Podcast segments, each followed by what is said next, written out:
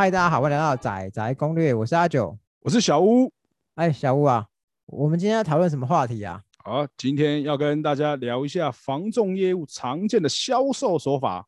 哎呦，那是什么嘞？一般业务啊，在带你看完房子后嘛，通常就会希望有后续的互动。那心眼比较多的业务，可能就会有一些方式嘛。哎哎哎，我我我觉得，哎呦，应该说是所有买房都会预设立场，就是业务就是会有很多手段。我相信的，毕竟一开始大家不太熟的情况下，会有这样想法，其实不意外。哎，可是你自己也是房仲业务，你这样卸同行的底，这样真的好吗？诶，那不然这样好了，我们今天节目先录到这边告一段落好了。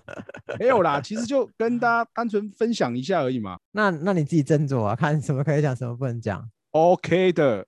不过以以我是买方的立场来讲好了，其实像你这样这个主题，我就想到，就是之前看场看房的时候，很常碰到比较抢手的案件。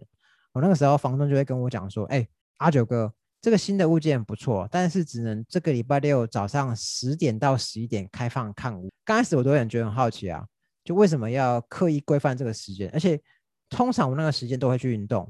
以我个人看房的习惯，我是比较喜欢运动的再去看房。但是房仲跟我讲说不行，就只能那个时间去看。那通常到现场都会发现真的是人山人海，这就叫集中看屋嘛，对不对？哦，这种情形哦，一般会有两种。第一个是什么？就是。他可能屋主只给某间中介公司、某个品牌专任委托，那当然这个带看时间就是由他们统一去规划、统一规定一个时间。嗯，那第二个是怎样？是可能他同时给不止一家中介，可能两三家甚至更多，那会统一集中时间，就是因为屋主或许就在那个时间方便，所以只有那个时候可以看。哎，其实有时候有租客也有可能会集中看屋嘛。租客也是，只是如果是有租客的话，或许会比。屋主自己住的来说更不好配合时间哎，等下等下等下，但但但我觉得可能不完全都是这样。我也曾经有经验是空屋哎，但他还是集中带看呢。啊，空屋是不是？哦，那可能就是比较偏向是屋主只给一家房仲卖啦。那集中同一个时段看屋是希望就是一种热销的氛围嘛？你也知道的。对，那一次去我记得就有领号码牌了，因为像如果。你看一下，就是说你在等待看屋的队伍中哦，可能你前面已经五六组在等，然后你过来之后，后面陆续又有其他业务带客户走过来。那因为房子一般来说不会差到太多，你会喜欢，你会考虑啊，别人当然也会有同样考虑的情况哦，当然啊，对吧？所以那在这种情形下，买方心里是不是就可能会给自己一个暗示，就是说哦，应该是有不少的竞争者，那就会提醒自己当下说，看完如果觉得 OK，我动作要快一点，可能今天就要决。做决定，赶快考虑好，看要出什么价位，然后就让业务去帮忙谈价钱。我我之前印象最深最深刻的案子啊，是那个案子真的非常热门。那房东是跟我讲说，看屋的时间是十点，好，但但他强调，好，我们能够早就尽量早到。我就问他说，那到底要多早？他说能多早就多早。哦，要多早有多早是吧？没错。说实在，这种事情以前也不是没有听过啊。那之前还有听过那种比较夸张，是甚至业务那种一大早去帮客户卡位的都有啊。对，不过我那个案子它其实蛮公平的，还是还是说客户到现场，业务才可以去带领号码牌。哦，这样子相对是比较公平的做法，没错啦。我我去看那个案子啊，我跟房仲是约早上九点半，他还看起来还有点失望。那他说没关系，那九点半也还可以，还算早。那他特别交代说，一定要先领十万块带在身上。可以方便说随时下斡旋了。不过我当天到现场，我是没有特别带钱啊。好，对，哦，我排到第八个，当天十点是正式开始，最开始是开放三组，就是一次三组进去。那我好不容易从九点半等到十点十五分，终于换我上去看了。但我才刚踏进客厅没多久，好，那就说前面有件有下斡旋了，所以房子暂时停止待看。好，我们就被请下楼了。哦，这种情形是。有可能的啊，毕竟因为人家看了喜欢，他可能就先出价下斡旋。那不好意思，你今天本来就比较晚才来排队的人，那你只能怎样？你等人家先谈完。那如果说 OK 有谈成，那不好意思就没机会。没谈成，那你才有机会说看是不是再出价，然后递补上去这样子。对我其实我可以理解说集中看我的好处啊。其实我想对房中业务来讲，确实，一旦如果有明确购物意愿的人抢着要出价，那如果同时都会排到很多一样购物意愿的人嘛，那没买到的人可能就会对金光说：“哎呀，早知道我就早点过来看了，下次我就抢第一个顺位。比方说半夜三点我就要来排队了。”但是是不至于这样啦，又不是说抢演唱会的票了。但但我觉得他算是可以很成功的塑造一种恐慌感了。嗯，没错，那他这个也算是一种饥饿行销了。那对于说客户。即便说这一次可能你没有机会去谈斡旋就被成交，那对于他下一次再看新物件也很抢手的话，那是不是可能这个客户他自己不见得会需要被人家通知，他就会自己给自己提前有个心理准备啊？对啊。那碰到喜欢案子之后，可能会更积极把握出价。所以下次如果约早上十点，我就八点就到。对啊，就等于就是说，那客户有了经验嘛，那不用业务跟他特别提醒，他们自己。就真的可能会提早去这样子。在那之后又有一个案子，然后那个房东是问我们说：“哎，这次可以几点看？”一样是十点，哈，很有默契，都是十点开放看屋。那有上次经验，我就说：“哦，那我就要确保我是第一组进去看。”他说：“好啊，好啊。”他就非常兴奋。我就是要确保我不要看到一半就又说有人出价不给看，浪费时间。但后面那一间其实我跟我太太其实没有特别兴趣啊。好，我们后来改变改变想法，想说那。干脆早点看完，早点看完。好，如果不喜欢，也可以早点安排后面的事。哦，不过像刚如果这种集中带看的说法，那刚刚阿九前面提到那个是空屋的话，那当然这种情形是 当然有鬼啊。对啊，其实大家就心里心里会有个底啊。其实说穿了，这就是中介刻意安排的嘛。但其实这个没有对错，本来大家看房子可能就是假日比较方便嘛。那统一安排一个时间，其实也无妨啦。嗯，那只是说里面如果刚好是有屋主或者说有租客的话，那你也只能配合人家方便的时间而已。其实这种房仲集中带看的方式啊，其实我觉得有时候可能没那么优。那不优原因是因为，其实如果屋主在里面或屋主知道的话，他一定也知道他的房子很多很多人在看。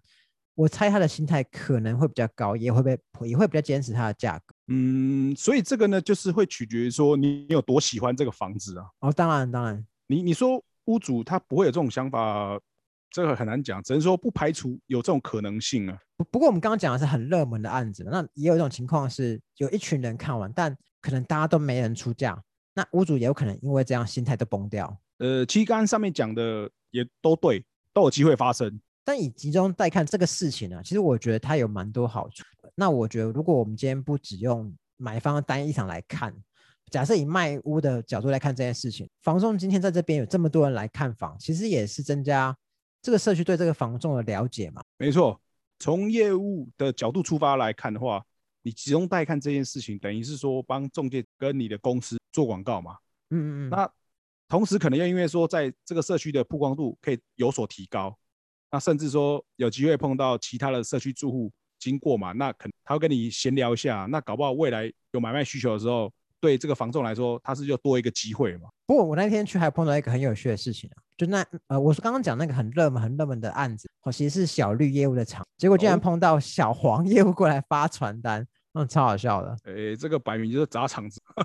不过是这样子啊，有句话说“狭路相逢勇者胜”嘛。好啦，那大家就各凭本事啊。其实我觉得集中带看是一个可能房仲会常用的销售方式啊，不能算是手段。是啦，那还有一种情况是，呃，有一个很常陪我去带看房子的小绿房仲啊，其实我觉得他人还蛮好的。就是通常我在看了某些物件，他看出我有点满意或者觉得还不错的时候，他通常都会不动声色过几天，好，那跟我们讲说，哎，上次看那物件啊，你反应好像还 OK，不知道考虑怎么样。那那我就要跟他讲我的想法嘛。那通常他都会跟我讲说，他其他同事啊，好，好像有客户想要出斡旋。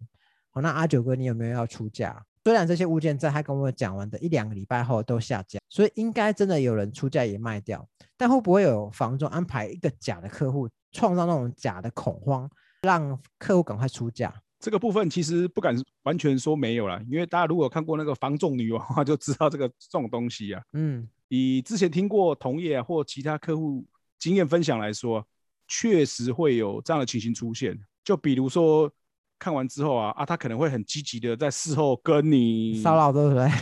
那 也也不是这样说啦，就应该这么讲，积极的跟你互动，哎，电话关心啊，嘘寒问暖一下。啊 比如说，哎，阿九哥啊，不晓得说你那个房子看完之后有没有考虑啊？啊，如果有喜欢的话，还是说你有没有打算出个价，我去帮你跟屋主谈谈看，努力一下嘛之类的。但我通常我出价，他都会嫌我出出太低啊。哎，这可能又是另外一个问题啊，哎，就不在我们这次讨论的范围内了。说回来，到底有没有客户出价这个部分哈？其实我的经验是一半一半，有时候确实是真的有这个客户啊，因为从中介立场来看，毕竟他想成交嘛，他一定会想办法帮客户掌握这个房子最新的动态，还有出价的一些情形，他才会知道说之前到底看过，无论是房屋的出价状况，还是买方的意向，那相信。大多认证业务都会希望帮客户买到房子，才会某些时刻有没有很积极的去 push 客户一把。所以还是回到到底你喜不喜欢这个房子？如果真的喜欢，你本来就应该要出价。哦，当然，我相信客户出来看房子是有需求啦，不会无聊到只是为了参观人家社区啊。对啊，应该没这么多闲人呐，因为毕竟大家时间都很宝贵啊。但确实很多人呃很喜欢把房仲妖魔化啊，呃就打比方啊，就像我太太，我太太她真的很喜欢妖魔化房仲啊。有的时候我们看完一些物件啊，其实有时候并并不一定是代表我们很喜欢这个房屋，只是想知道这个区域现在最新的行情。通常我们都会问房仲说：“哎，最近有没有人这个房子出过价？”好，那通常业务就会回答嘛。那我太太不管他回答什么，他都听完，他就觉得说：“哎，你确定那个房仲上次讲一千亿没谈成是真的吗？搞不好根本没人出价，只是希望我们从一千亿以上开始。”我觉得这个问题是这样啊，其实就跟刚刚前面聊到有没有客户。有意思要出价是一样的，那我的看法也是真假各半呐。回归到前面提到，就是说你觉得房子适合有喜欢才是重点，先不用去预设立场，呃，想太多。那与其去猜测，倒不如就设定好自己的出价目标，请业务去帮你谈。那有谈到买到，恭喜你嘛。那没谈成，再看别的就好了啊，不用说一直觉得业务好像成天就是想骗你这样子啊，被害妄想症啊，对啊，我觉得是不必这样了。不过，真的蛮多人对业务都会有很大的偏见啊。我我自己是还好啦。其实我觉得大家都是混口饭吃嘛，基本上每个工作都会有他的专业啊。当然，我们都很很习惯性觉得说啊，我最惨，我最超，别人最爽。但其实没有嘛。其实每个职业都有他辛苦的地方。换言之，其实以房仲来说，应该也是一样。我今天找你看房，那如果这房子不喜欢，我可能会觉得说，哎，你怎么带我看一间烂房啊，浪费我时间。但其实对业务来说，其实也一样啊，就是如果。没成交，其实也是浪费他的时间啊。没错啊，因为没有人喜欢做白工啊。所以其实大家应该还是要互相嘛。对，所以那就是回归到前面讲的，你不用特别去在意，呃，业务跟你讲，你要一起去想说到底是真的还是假的嘛，就完全看你自己心里的想法。嗯，对啊。除非啦，什么情形，我们就是先撇除掉，可能有一些是之前真的有碰过一些不好的经验的，才会就是你会感觉到他是一朝被蛇咬，十年怕草绳。的这种人呢，应该说是有，其实蛮多业务确实是蛮恶名昭彰的啦。其实，但我觉得其实是因为台湾很多产业都一样，都是被少数的害虫给影响啊。我相信多数业务应该都不会这样。对啊，所以我们还是秉持就是相信人性本善啊。因为这产业哦，就是门槛其实低啊，不算高嘛，所以从业的人员那么多，你很难保证说每个人的状况、素质什么都是一定很怎么样嘛。但我能给大家建议就是说。你自己跟他互动的时候，可以感觉出来说这个业务人实不实在，O 不 OK 嘛？那你自己应该最清楚啊。那既然你选择相信他，那就好好放心，把你需求条件跟他讲，再请你去，请他帮你去跟他好好谈价钱那些啊。不过这也回到最开始我们的话题啊，是我们最开始在接触房仲的时候，他们会希望了解我们的预算。那到底我应不应该老实跟他讲？假设今天我的预算是一千二。但其实这是我的上限嘛？那那以买房来说，当然是希望越便宜越好啊。那以我买方来讲好了，其实我很怕我让他知道 一千二是我的底线，那他就会想办法让我一律都出到一千二，这感觉好像不太好。嗯，我大概可以了解，就是因为我们买房子嘛，一定会设定一个预算。对，但不是说可能我讲多少就真的只会去看这个预算附近的案子嘛？就好比说刚才一千两百万这样子，就只看那个附近的案子。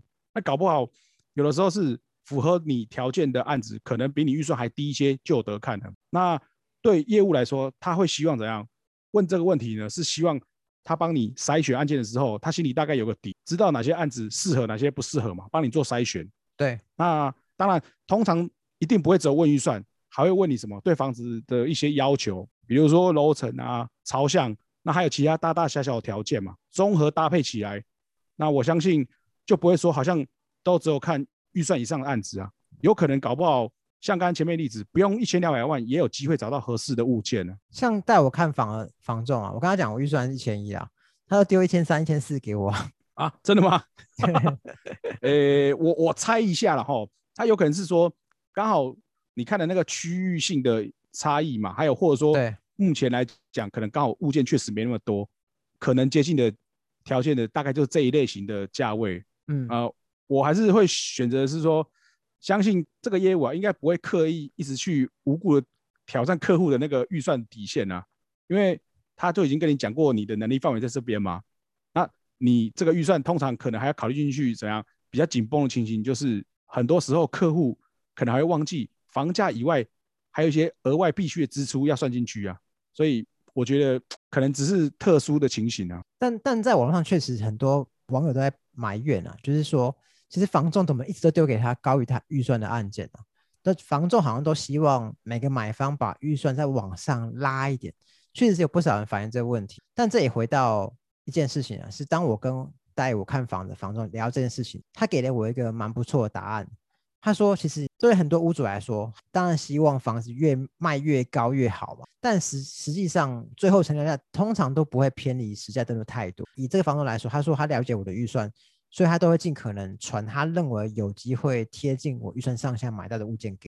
通常是这样，没错。那业务呢？一方面他知道了解买方的购物的预算期望值，对。那另外一方面，他也会想说帮客户去了解、探听一下说。”这个案子有可能成交的一个区间大概在哪边嘛？